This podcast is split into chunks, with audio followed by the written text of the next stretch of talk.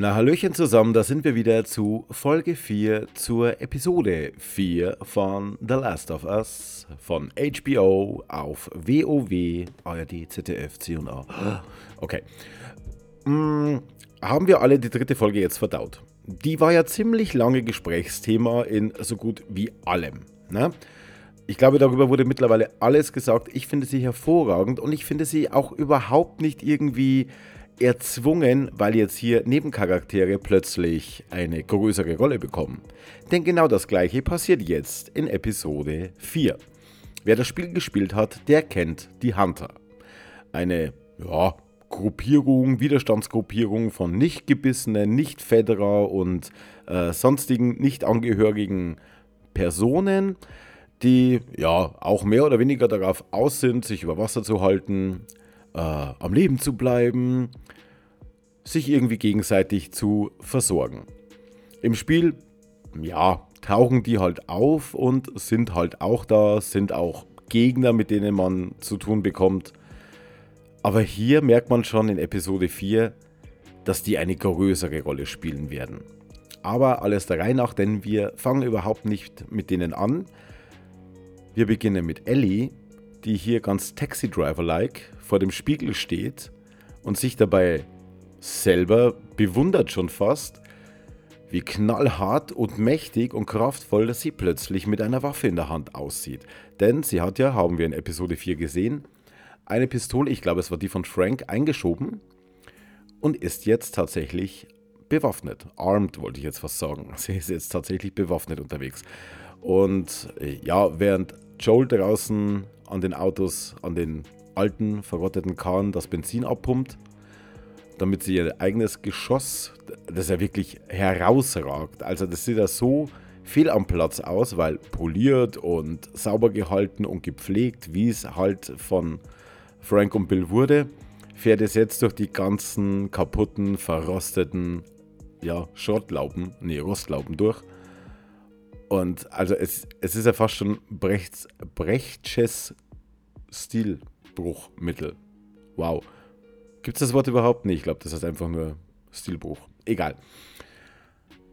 Aber um dieses Auto aufzutanken, braucht er Benzin. Und Ellie fühlt sich jetzt zum ersten Mal so, als ob sie tatsächlich ein Stück weit mitreden kann, als ob sie die Geschichte und ihr eigenes Überleben mit beeinflussen kann, weil sie eine Waffe hat.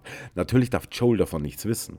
Also versteckt sie sie wieder im Rucksack, geht aus dieser Toilette raus, an dieser Gasstation, wo sie offenbar waren, und äh, trifft dann auf Joel und greift dann in den Rucksack und holt ein Witzebuch mit schlechten Wortspielen raus.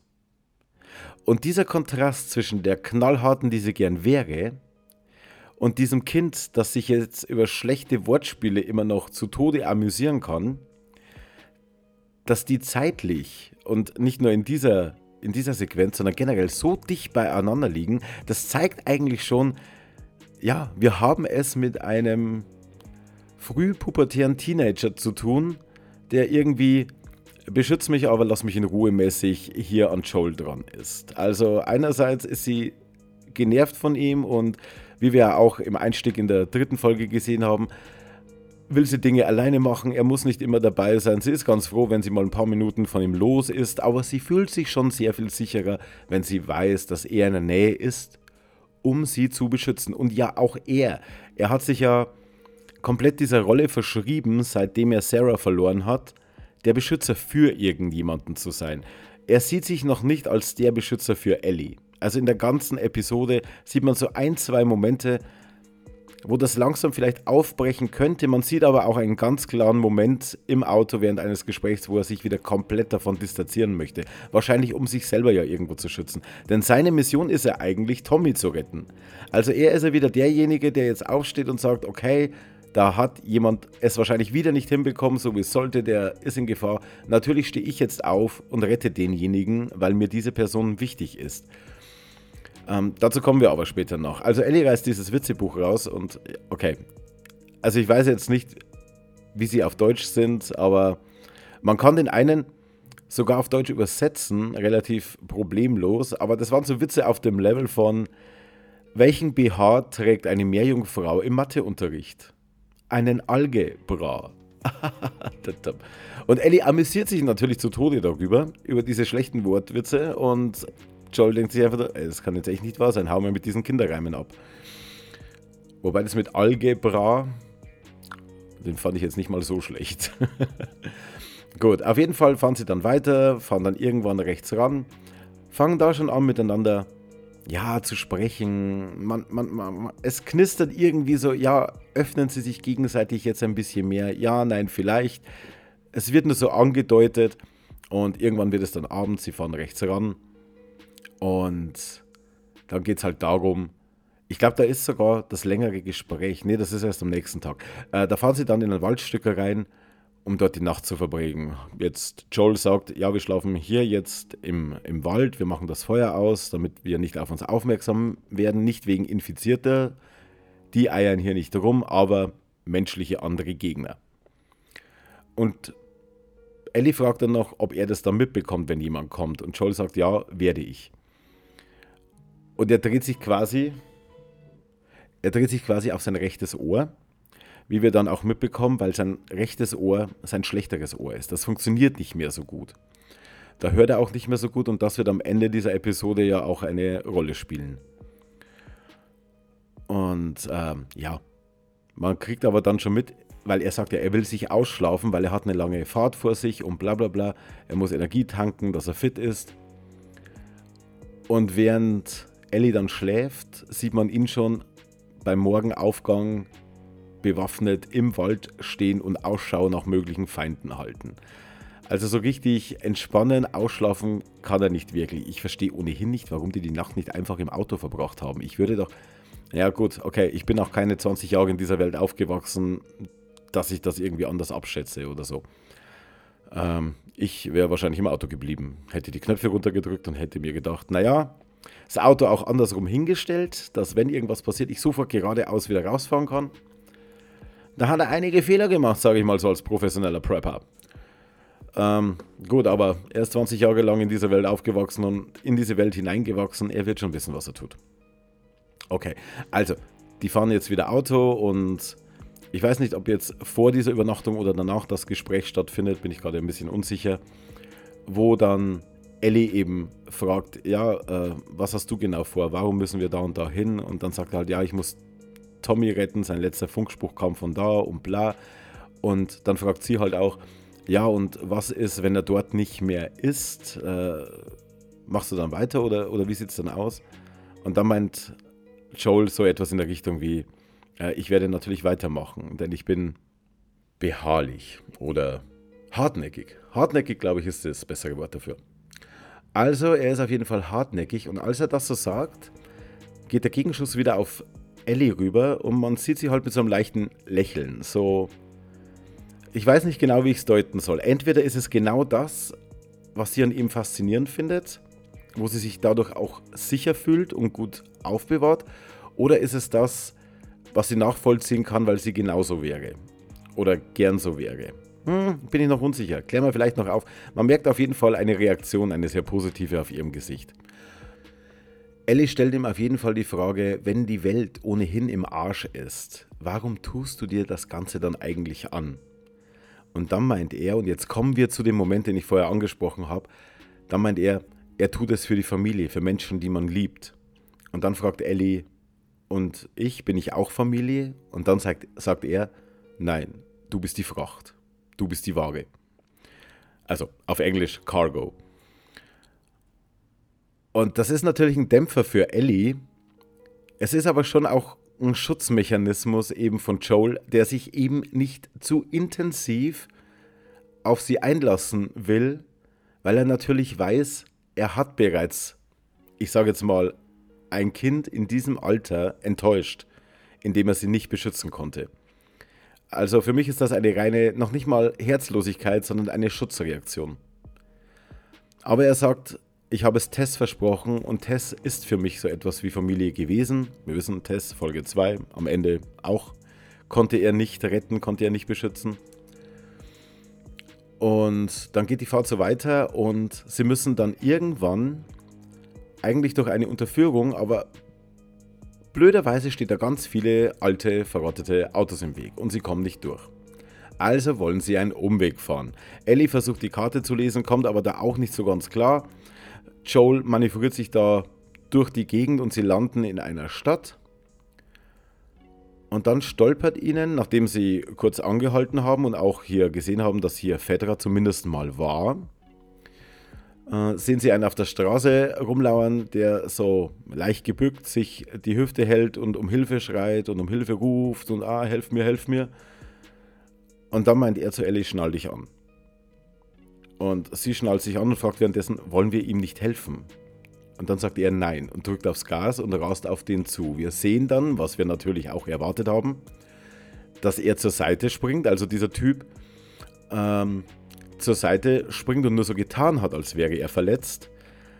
Und von oben ihnen, ich müsste es jetzt nochmal anschauen, ich habe es beim ersten Mal nicht erkannt, irgendein großer, keine Ahnung, Mauerstein, Waschbecken, eine Kloschüssel, wie bei Boondock Saints, keine Ahnung. Also irgendwas Großes, Festes wird ihnen auf die Windschutzscheibe gedonnert. Sie kommen schleudern und rasen dann, nachdem ihre Reifen geplatzt sind, aufgrund der Sicherheitsvorkehrungen, dieses so Nagelbrett, Nagelstreifen, der da ausgelegt wurde, Nagelband, rasen sie dann in ein Gebäude rein.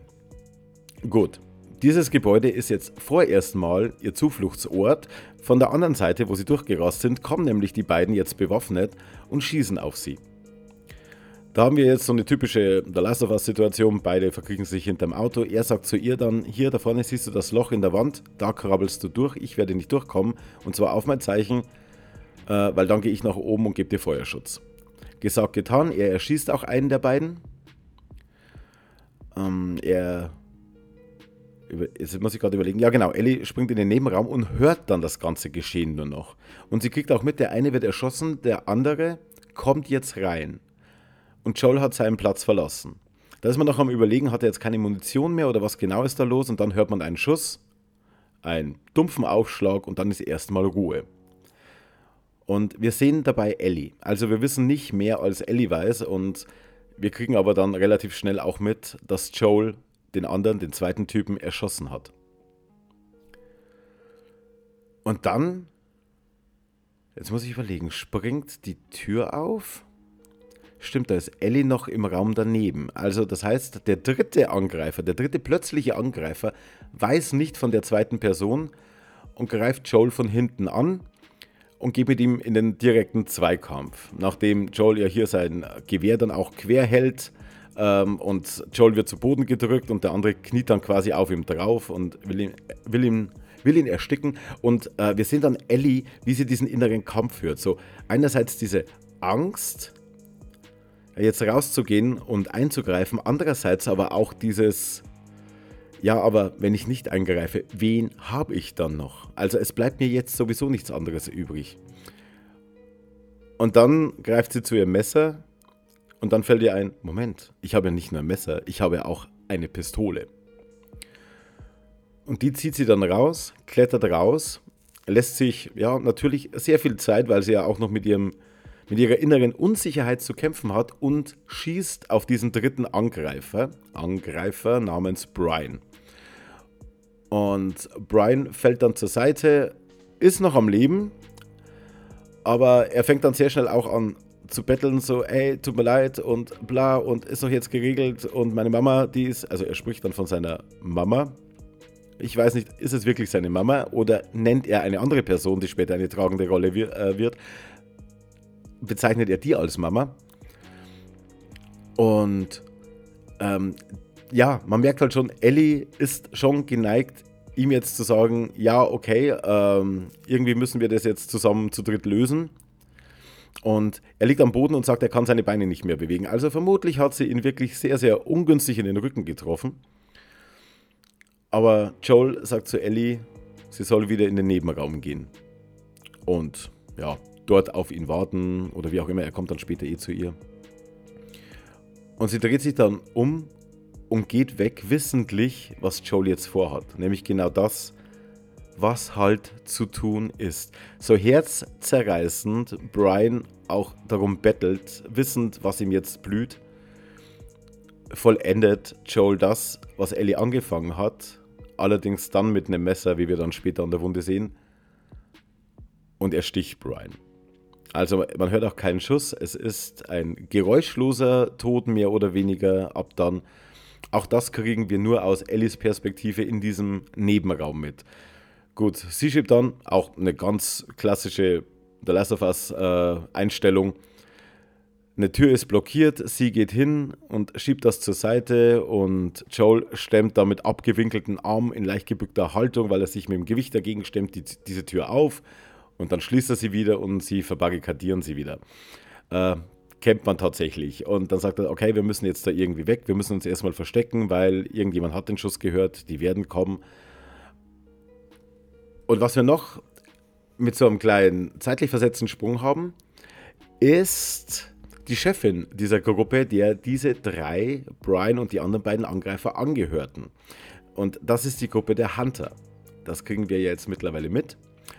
Und diese Person, diese Frau, diese Anführerin, die nicht unbedingt die moralische Instanz ist, sondern ich sag mal so ihre rechte Hand. Ich weiß jetzt nicht, wie dieser Schauspieler heißt, aber ich bin mir relativ sicher, dass er die Originalstimme von Tommy ist aus dem Videospiel, also von Joels Bruder. Okay, also diese Frau heißt Kathleen. Und sie ist die Anführerin dieser Hunter-Gruppe in diesem Ort und ihr werden dann auch die Leichen gebracht. Sie hat zuvor ein mh, hm, intensives Streitgespräch mit ihrem ja, mit dem Arzt, der sie entbunden hat, wie wir dann auch erfahren, der da festgekettet darin sitzt und darum bettelt, dass diese ganze Gewalt und das alles aufhören muss und sie dann sagt, ach so, jetzt muss es aufhören, jetzt wo du an dieser Stelle sitzt. Ne? Aber als mein Bruder hier zu Tode geprügelt wurde, war das alles in Ordnung. Hm, welche Rolle dieser Arzt genau in diesem ganzen, in dieser Verstrickung hat, habe ich noch nicht so ganz geblickt. Vielleicht schaue ich es nochmal an, vielleicht ist mir irgendwas entgangen, aber ich glaube, es kommt gar nicht so richtig rüber. Und sie wird jetzt gerufen und dann heißt es hier drei Leichen, bla bla bla. Und sie spricht dann davon, dass Henry und Sam wohl dafür verantwortlich sind, dass hier Leute eingedrungen sind und diese drei getötet haben. Und sie hält dann auch, man merkt ja auch wieder, niemand ist so wirklich böse. Ne? Also es gibt jetzt nicht denjenigen, der alles vernichten will, sondern die wollen auch nur sich beschützen und fühlen sich angegriffen und haben Angst davor, hintergangen zu werden oder infiltriert zu werden. Also diese Kathleen sagt dann ganz klar, okay, wir müssen uns schützen, wir müssen uns verteidigen, wir müssen zusammenhalten. Irgendjemand will uns hier kaputt machen und von innen heraus zerstören. Und das sind eben Henry und Sam, die beiden lernen wir dann später auch noch kennen. Die kennen wir natürlich aus den Videospielen. Die tragen ja maßgeblich dazu bei, und ich hoffe mal ganz stark, dass das in der Serie nicht anders sein wird, dass Ellie und Joel sich auch näher kommen. Also wir sehen Henry und Sam und ich kann mir vorstellen, dass Leute, die diese Serie jetzt zum ersten Mal sehen, ohne die Videospiele zu kennen, irgendwie so von einem Vater-Sohn, äh, von einer Vater-Sohn-Konstellation ausgehen. Die beiden sind aber tatsächlich Brüder ich gehe davon aus, das wird sich jetzt hier nicht großartig ändern. Und sie wissen auch, dass Henry und Sam noch hier irgendwo unterwegs sind. Und sie finden dann auch ein früheres Versteck, wo ihnen die Lebensmittel ausgegangen sind und so weiter und so fort. Okay, aber auf jeden Fall machen sie jetzt Nackt, äh, Jagd, Nackt, Jagd nach Joel und Ellie, die sich mittlerweile, weil offenbar am Anfang nur die bewohnten Häuser und nicht irgendwelche alten Geschäftshäuser durchsucht werden, die sich in so einem alten Geschäftshaus versteckt haben und da merkt man, dass die beiden jetzt wieder ein bisschen mehr ihre sanften Bände knüpfen, sage ich mal. Indem Joel zuerst sagt, naja, gib mir mal die Pistole wieder, bla bla bla, wo hast du eigentlich gelernt damit umzugehen? Ja, Fedra School und so weiter und so fort. Und dann kommt so dieser Moment, wo er ihr ein Stück Verantwortung in die Hand gibt und ihr diese Waffe reicht. Und ihr dann auch erklärt, wie sie sie zu halten hat und worauf sie achten muss und wie man damit umgeht. Und er entlädt sie natürlich vorher, zeigt ihr das Ganze und als sie das Ganze dann wieder wegsteckt und umsetzt, was er ihr gezeigt hat, merkt man schon so den ersten Anflug einer Art väterlichen Stolz bei ihm. Natürlich, wenn du einem Kind was gibst, zeigst, wie es geht und dieses Kind kann damit umgehen. Im Idealfall ist das keine Waffe, sage ich mal. Dann hast du natürlich diesen Moment, dieses, ja, und jetzt, jetzt wirst du, diese kleine Vorfreude ja auch, ne? Jetzt, jetzt wirst du dann lernen, was es heißt, äh, das zu erleben im Normalfall, aber in diesem Fall, was es heißt, eine Waffe richtig zu bedienen, wenn es darauf ankommt. So interpretiere ich das Ganze zumindest. Und die beiden nehmen sich dann vor, in den 45. oder 43. Stock eines äh, Hochhauses dann in der Nacht äh, rüber zu, beziehungsweise rüber zu gehen und sich da oben dann ihren Schlafplatz zu suchen. Und das tun die beiden dann auch, schaffen es allerdings nur bis zum 33. Stock. Aber das reicht denen aus, um hier dann Unterschlupf äh, zu finden. Und ich kann es ein Stück weit verstehen, dass man sagt, in einer Stadt, wo ein paar Leute nach dir suchen, ist die Wahrscheinlichkeit, dass sie ausgerechnet in einem Hochhaus im 33. Stock den Flur runter, hinten links durch diese Tür dich da finden, ohne dass du es vorher mitbekommst, die Wahrscheinlichkeit ist da schon entsprechend hoch. Also kann ich mir schon vorstellen, ja, 33. Stock, da lassen wir uns nieder. Wer weiß, ob die überhaupt so hoch äh, nach uns suchen würden, weil die ja selber wahrscheinlich jetzt nicht so geil darauf sind, in jedem höheren Gebäude alle Treppen hochzulaufen. Und Joel verteilt noch ein paar Glassplitter am Boden an der Eingangstür, damit er hört, wenn einer draufsteigt.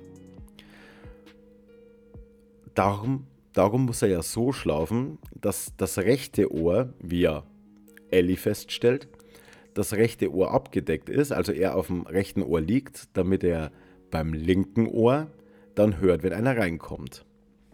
Und das ist Ellie eben auch schon aufgefallen und sie spricht ihn darauf an und dann meint er nur so, naja, wenn dir dein Gehör wichtig ist, dann bleib beim Messer anstatt der Pistole. Ja, es, er hat ja gesagt, es kommt wahrscheinlich vom zu oft schießen müssen. Na gut, und dann schlafen die beiden ein. Und dann sehen wir Joel, wie er auf dem, naja, auf dem gesunden Ohr liegt und das schlechte Ohr frei ist. Er hat also ein eingeschränktes Hörvermögen. Und das kriegen wir nochmal untermalt, indem Ellie versucht, ihn zu wecken und sagt, Joel. Man hört dann schon an der Stimme, dass irgendwas nicht stimmt und sie dann es nochmal lauter wiederholen muss und er dann erst wach wird.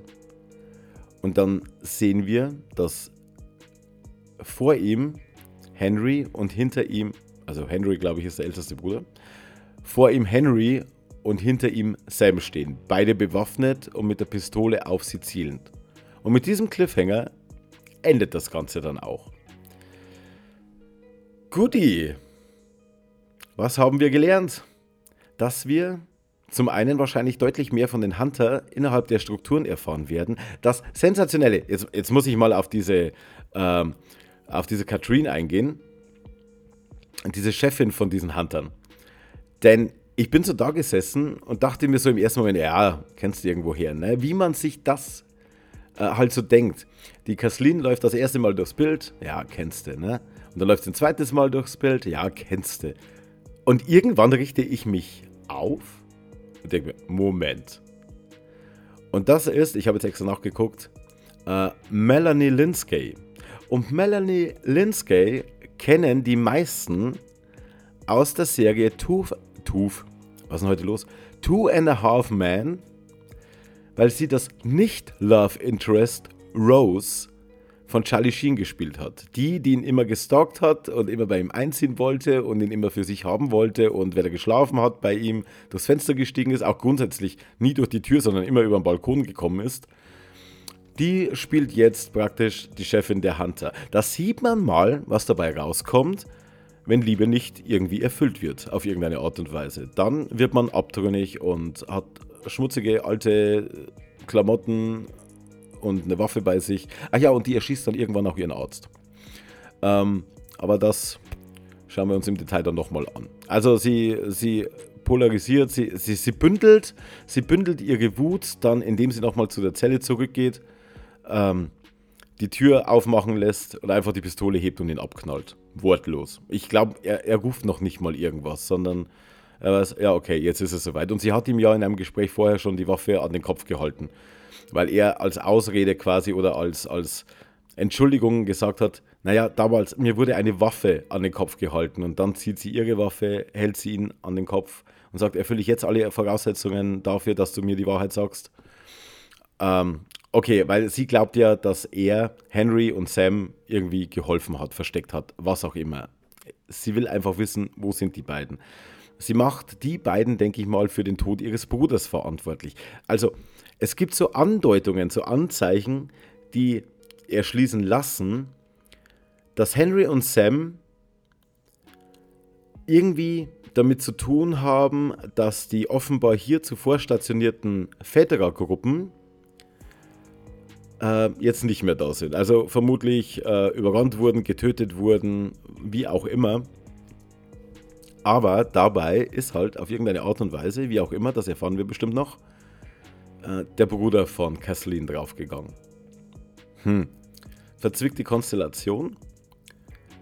Und was wir aber noch haben, während alle irgendwie nach einerseits äh, Henry und Sam, andererseits nach Joel und Ellie suchen, kommt, ich weiß jetzt nicht, ob sein Name genannt wurde, aber eben dieser Typ, der meiner Meinung nach Tommy im Original gesprochen hat, mh, übrigens auch sehr gut platziert, also sehr gut gecastet. Also dem, genauso stelle ich mir quasi ihre rechte Hand vor, ihren, ihren ersten Offizier mehr oder weniger.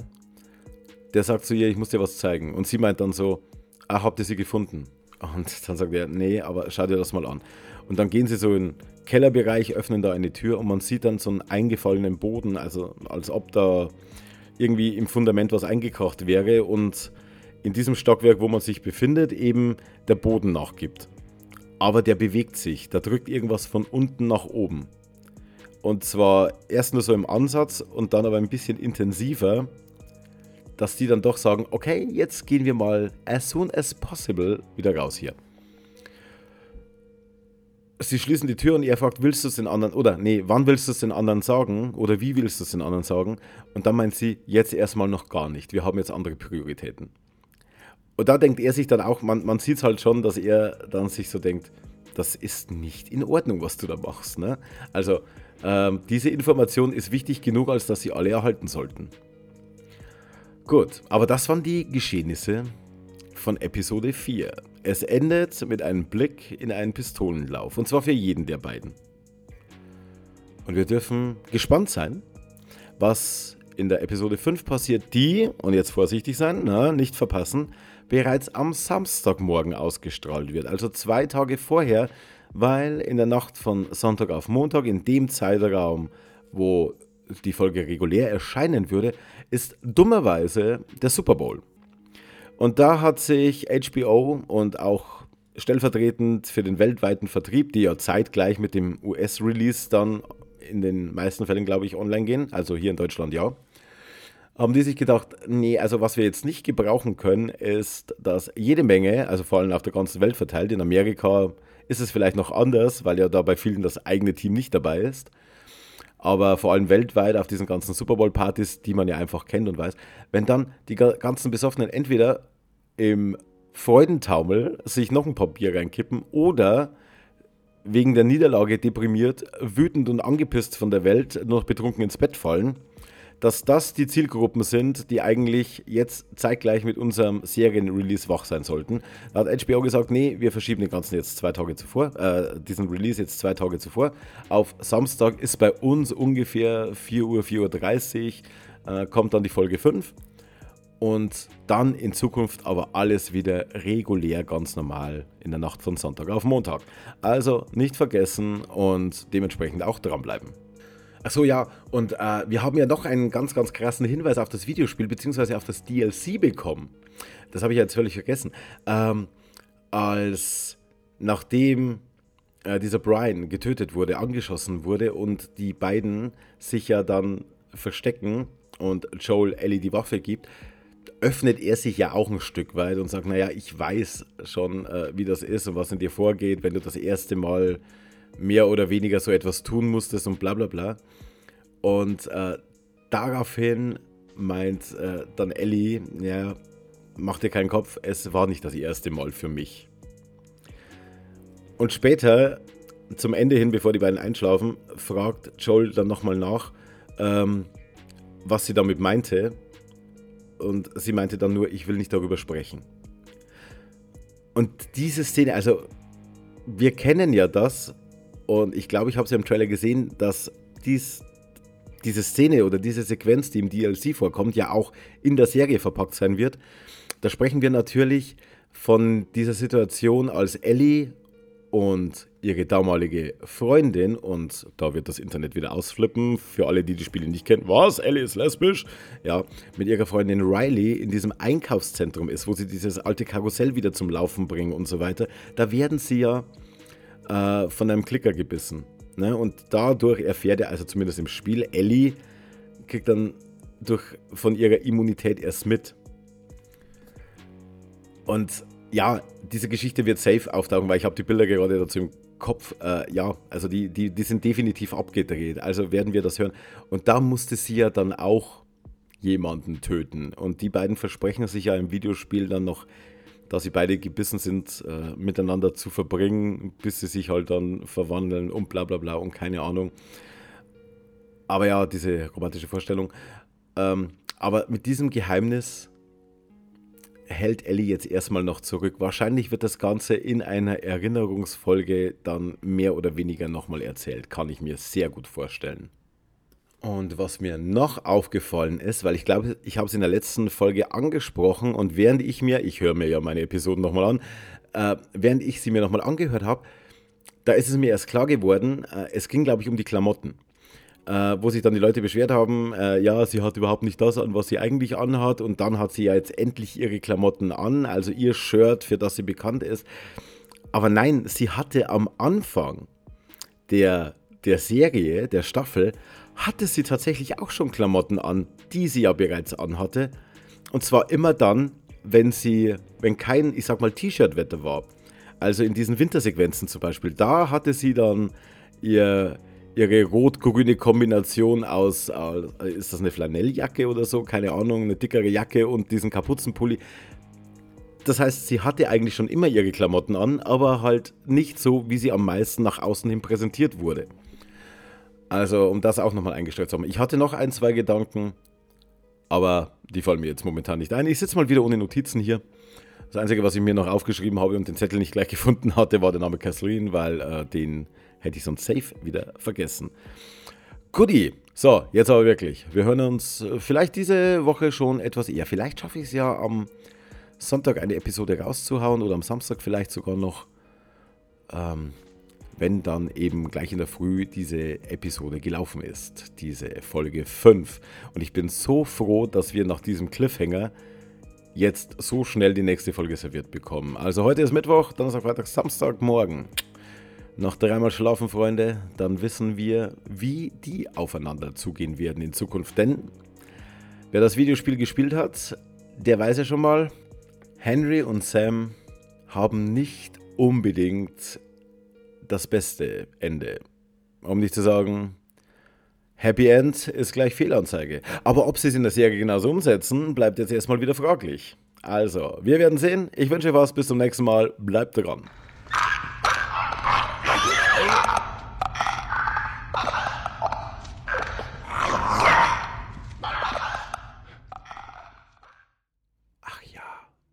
Schaut in unserem Discord-Channel vorbei. Der Link dazu ist in der Beschreibung.